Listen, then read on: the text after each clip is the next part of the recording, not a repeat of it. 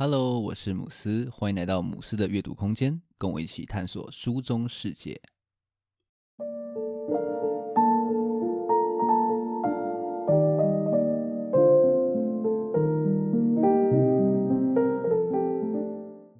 今天想分享的书，书名叫做《超级学霸读书法》，非常简单粗暴的书名哦。那如其名呢，这本书就是要带你看看所谓的学霸们都是怎么去读书的。那作者廖恒呢，他是中国人。那他在书中呢，采访了上百位北京清华大学的高材生哦，然后呢，将他们学习的方法精炼在这本书中。那今天的节目呢，首先我会先介绍学霸读书法的三个步骤，分别是输入、消化还有输出。接着呢，我会从学生学习考试的角度出发，分析呢要如何用这三个步骤去准备考试。接着呢，我也会从成人的角度出发，告诉你如何用学霸读书法的三个步骤去做一般性的学习。那节目的最后呢，我也会分享一些我自己跟学霸们相处的第一手经验。那我们就开始今天的介绍吧。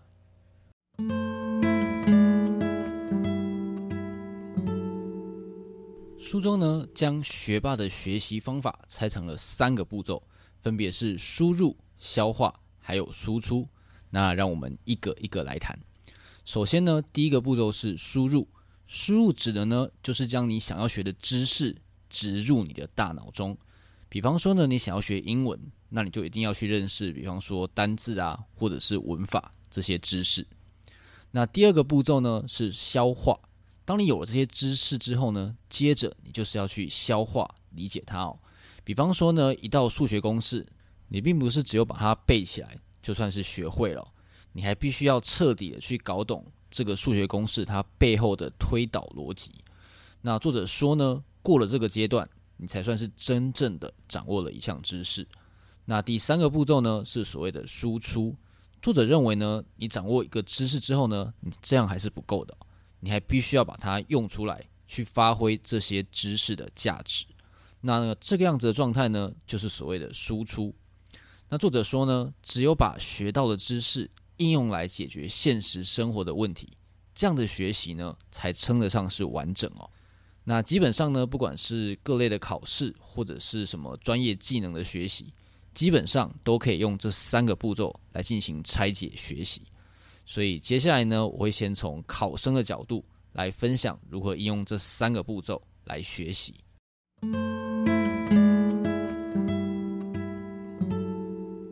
这本书针对考试谈了非常非常多的细节，那我这边就简单分享一些我觉得还蛮好用的内容。那我一样会用前面提到的三个步骤来分享。首先是输入，考试的目标呢，就是要尽可能的去拿到高分，所以呢，你在输入的时候呢，你的内容就要非常的精准。那作者说呢，你只要学可以影响到你最终的结果，也就是考试分数的知识，这样就够了。那我们要怎么样去精准的找到这些内容来学习呢？书中有提到一个很好的材料，就是所谓的课纲。他说呢，一项考试一定会明确的去规定他要考的一些呃知识点、范围还有难度。那命题老师呢，他必须根据这些规范来设计题目。那越是大型的考试呢，这样子的规定就越严格。所以呢，课纲就等于像是考生的罗盘一样。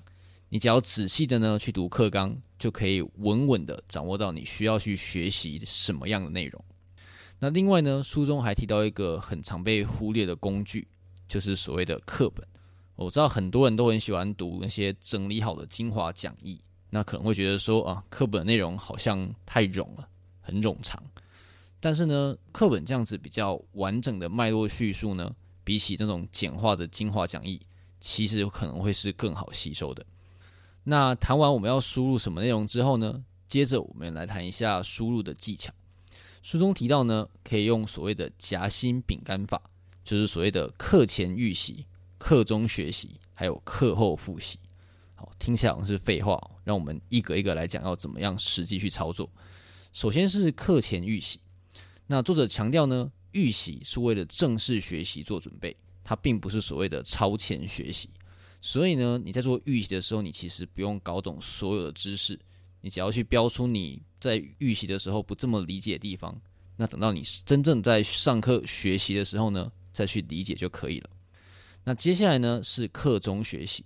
那如同前面提到的，在上课的时候呢，你就要专注的去搞懂你预习的时候没有搞懂的地方。同时呢，他也提到你在上课的时候呢，要注意老师他授课的整体脉络。将你所学到的知识点呢串联起来，形成一个比较完整的知识体系。那最后呢是所谓的课后复习。那作者认为呢，你复习知识最好的时间点是在你回家写作业之前哦。他认为呢，你要先彻底的确认今天老师所教的知识你都有搞懂了，再开始写习题，才不会陷入所谓的做题地狱之中哦，把自己搞得非常的挫折。谈完了输入呢，接下来我们来谈要怎么消化。前面提到呢，所谓的消化就是要彻底搞懂你所学到的知识哦。那针对考试型的学习呢，你一定要确定你有没有真正搞懂哦，不可以骗自己说啊，我好像已经搞懂了。那这样子呢，如果你真正在遇到考试的时候呢，那就完蛋蛋了。那书中提到呢，你可以用两种方式来确认你自己是否真正有理解哦。第一种呢是所谓的源头自查，你可以利用我们前面提到的课纲，去一条条的确认它里面所提到的每一个知识点，你是不是都已经彻底的去掌握？那另外呢，你也可以看着课本的目录，一条条的呢去检查你是否对每一个条目里面所谈到的内容都已经彻底理解了。那第二个方式呢是所谓的结果自查。我们去分析考试的结果呢，其实也是一个找到我们理解是否有漏洞的一个好方法。那针对你答错的题目呢，你要去找到你答错的原因，比方说是你的知识点可能有什么不足，或者是说你只是单纯的粗心，不小心答错了，又或者是说呢，你的时间不够，没有办法在考试时间内答完，所以答错了。那另外呢，就算是你答对的题目，你也要去确认你自己是不是真的有搞懂，不是只是刚好被你蒙中。一旦呢，你找到了这些漏洞，你就要努力的去填补它们。如果真的搞不懂的话呢，也可以去向别人寻找帮助哦。那最后呢，我们来谈所谓的输出。就准备考试来说啊，其实解题目就是最好的输出哦。我们只要平常呢，能够非常有效的去做题目，就可以在考试的时候顺利的发挥。那我这边分享书中提到了两种做题目的方式。首先，第一种呢叫做集中做题，它指的是呢你针对特定的知识领域去写非常大量的题目。比方说呢，你可以针对某一个英文文法的概念来大量的做同样类型的题目。那书中提到呢，可以用以下四个步骤来执行我们的集中做题。首先，第一步呢是要先回顾知识，你要先复习你所想要去答题的这个知识领域，第二个步骤呢，你就要开始展开你第一轮的作答。那这个步骤呢，你就开始写大量的题目。那这个时候呢，你如果答不出来，可能是会有两种情况哦。第一个是你并不是真的那么理解这个知识点。那第二种状况呢，就是你还没有那么熟练哦。那借由这样子大量的练习题目呢，我们就可以走到第三个步骤，就是所谓的得到规律。在这个步骤呢，你就会整理出一套怎么样去应付这个类型题目的一个思路还有框架。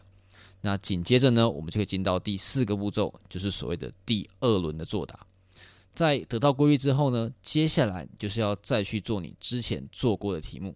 那因为呢，你已经建立了一套解题的固定模式，所以呢，你就可以把你之前汇整出来这个思路呢，应用到这个题目上面。那只有这样的过程呢，你就可以彻底的熟练所想要学习的这个知识点。那另外一个做题方式呢，就是要做所谓的考古题。那做考古题呢，它目的同样是要找到所谓的规律哦。你要去确认这场考试它的考点啊是什么，然后呢，它会出哪些类型的题型。同时呢，作者也强调你要建立一种出题者的思维哦。也就是说呢，你在做题目的时候呢，要不断的去问自己说，诶。啊，这题到底想要考什么？这样子呢，当你之后遇到新的题目的时候呢，就可以借由这样子判断出出题者的意图的方式，找到你解题的方向哦。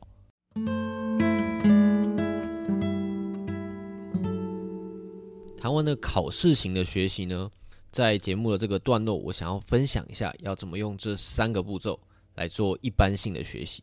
毕竟呢，正在听节目的你，很有可能已经不是学生了。那我们一样从输入开始谈。如果你想要学习某个领域的知识的时候呢，作者认为你可以先从该领域的经典开始哦。比方说，你可以读一些经典的书籍，或者是相关的论文。那这让我想到，我以前刚进研究所的时候，我的指导教授也是建议我要去读一些经典的 review paper，还有教科书。所以跟这本书所说的观念其实是一样的。那另外呢，书中还有建议一个我觉得蛮有趣的方法，就是呢去了解该领域的一百个关键字。比方说，你想要学习的是广告业的知识，好了。那你就可以先去了解像是 CPM 啊、CPS、CPC，还有转化率这些关键字哦。那透过理解这些关键字呢，就可以让你快速的对你想要学习的这个领域呢有一个粗略的认识。那这样子呢，当你之后再去阅读这个领域相关的内容的时候呢，就会更加的有感。那接着呢，我们来谈消化。就算你没有要考试，学习的时候呢，你依然要注意自己是不是真的有消化理解。那在考试型的学习中呢，我们曾经提到过，你可以利用课本的目录去确认自己的理解程度。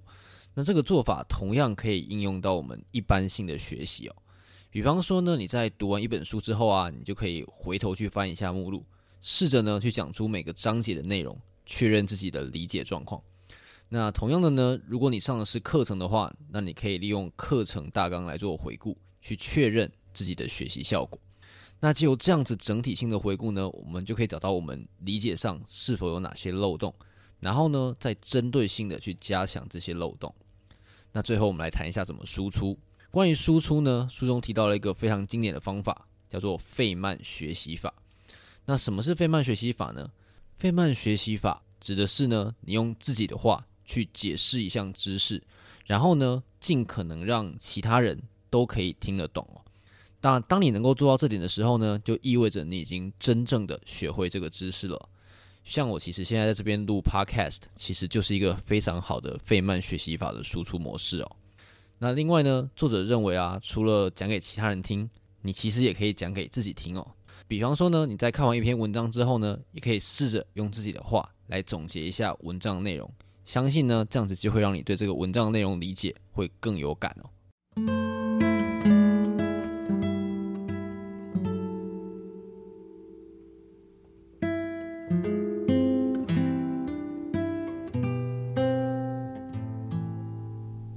来总结一下今天节目的内容。首先呢，我们介绍了学霸学习法的三个步骤，分别是输入、消化还有输出。只要呢精确的选择我们要输入大脑的知识，接着呢去确认自己是否真的有消化理解，再输出实战，就可以学会各种各样的知识。那接下来呢，我有介绍了一些考试型还有一般型的学习，要怎么样去运用这学霸学习法的三个步骤。像是考试型的学习啊，你可以利用课纲来精准的输入你想要学习的内容，或者是呢，你也可以用费曼学习法来输出，来增进你对知识的理解哦。那如果忘记的话呢，可以再回去复习。那就取向来说啊，我觉得这是一本非常针对考试的书哦。他在书中针对考试提供了非常多实用的细节，那我觉得对读书考试来说是一本非常好用的工具书。不管呢、你是要应付升学或者是其他的考试，我觉得都会非常的有帮助。那节目的最后呢，我想来分享一些我跟学霸相处过的一些经验哦。这本书其实他在开头有说，他认为呢，在学霸当中只有五趴是极度聪明的。那剩下的九十五趴呢，都是靠着努力，用他所谓的这一套学霸学习法去征服考试，金榜有名的。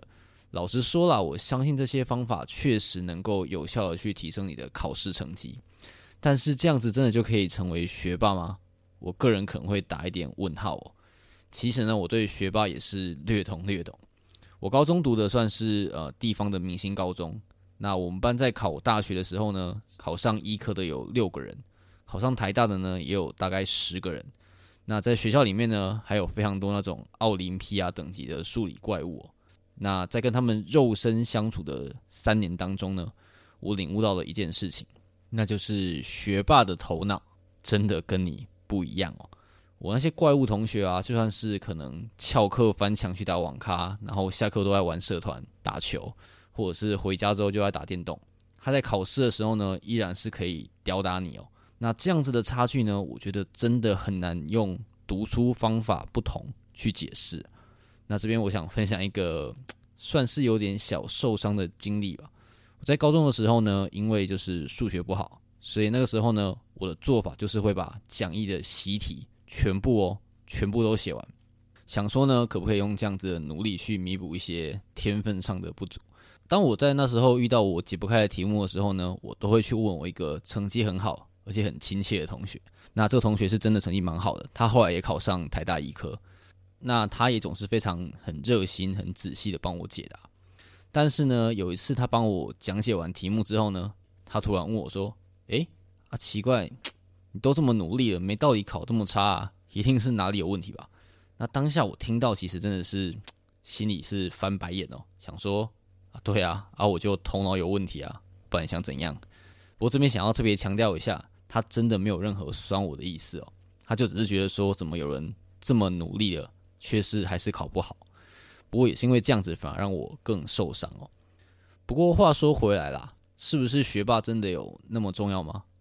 我没办法否认，在我们这种短短的求学生涯当中啊，你想要完全的去吸收学校想要灌给你这样子那么高密度的知识，头脑真的还是蛮重要的。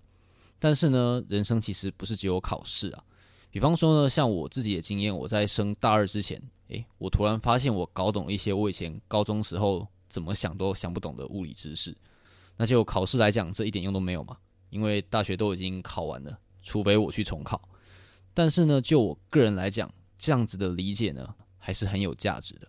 那现在的我呢，已经非常习惯在我读书阅读，有时候搞不懂的时候呢，给自己一些些时间，慢慢的去沉淀思考。毕竟啊，现在也没有人会考我了。啊，我想说的是呢，其实学习真的是一辈子的事哦。像我现在也是在这边说书给大家听啊，不是吗？总之呢，关于读书，我的想法是，就是为自己读哦，不要为了考试，也不是要说去为了跟别人比较。那我相信呢，只要不断的去探索，你就会找到属于自己的可能。那今天的分享就到这边。如果你觉得节目不错的话，可以订阅并分享给身边的朋友。那如果你对今天介绍的内容有兴趣的话，也可以留言或者是私讯来跟我互动。只要到脸书或是 IG 搜寻“母斯的阅读空间”，就可以找到我了。最后，感谢你的收听，我们下一本书再见。